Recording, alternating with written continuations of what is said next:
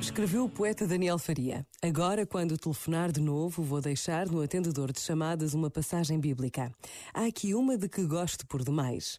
Ao descer da montanha, seguiam-no multidões numerosas, quando um leproso de repente se aproximou e se prostrou diante dele, dizendo: Senhor, se queres, tens poder para purificar-me. Ele estendeu a mão e, tocando, disse: Eu quero ser purificado. E imediatamente ele ficou curado.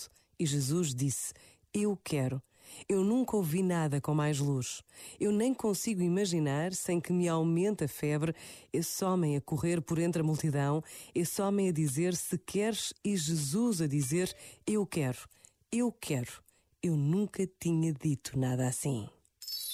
Este momento está disponível em podcast no site e na app da RGF.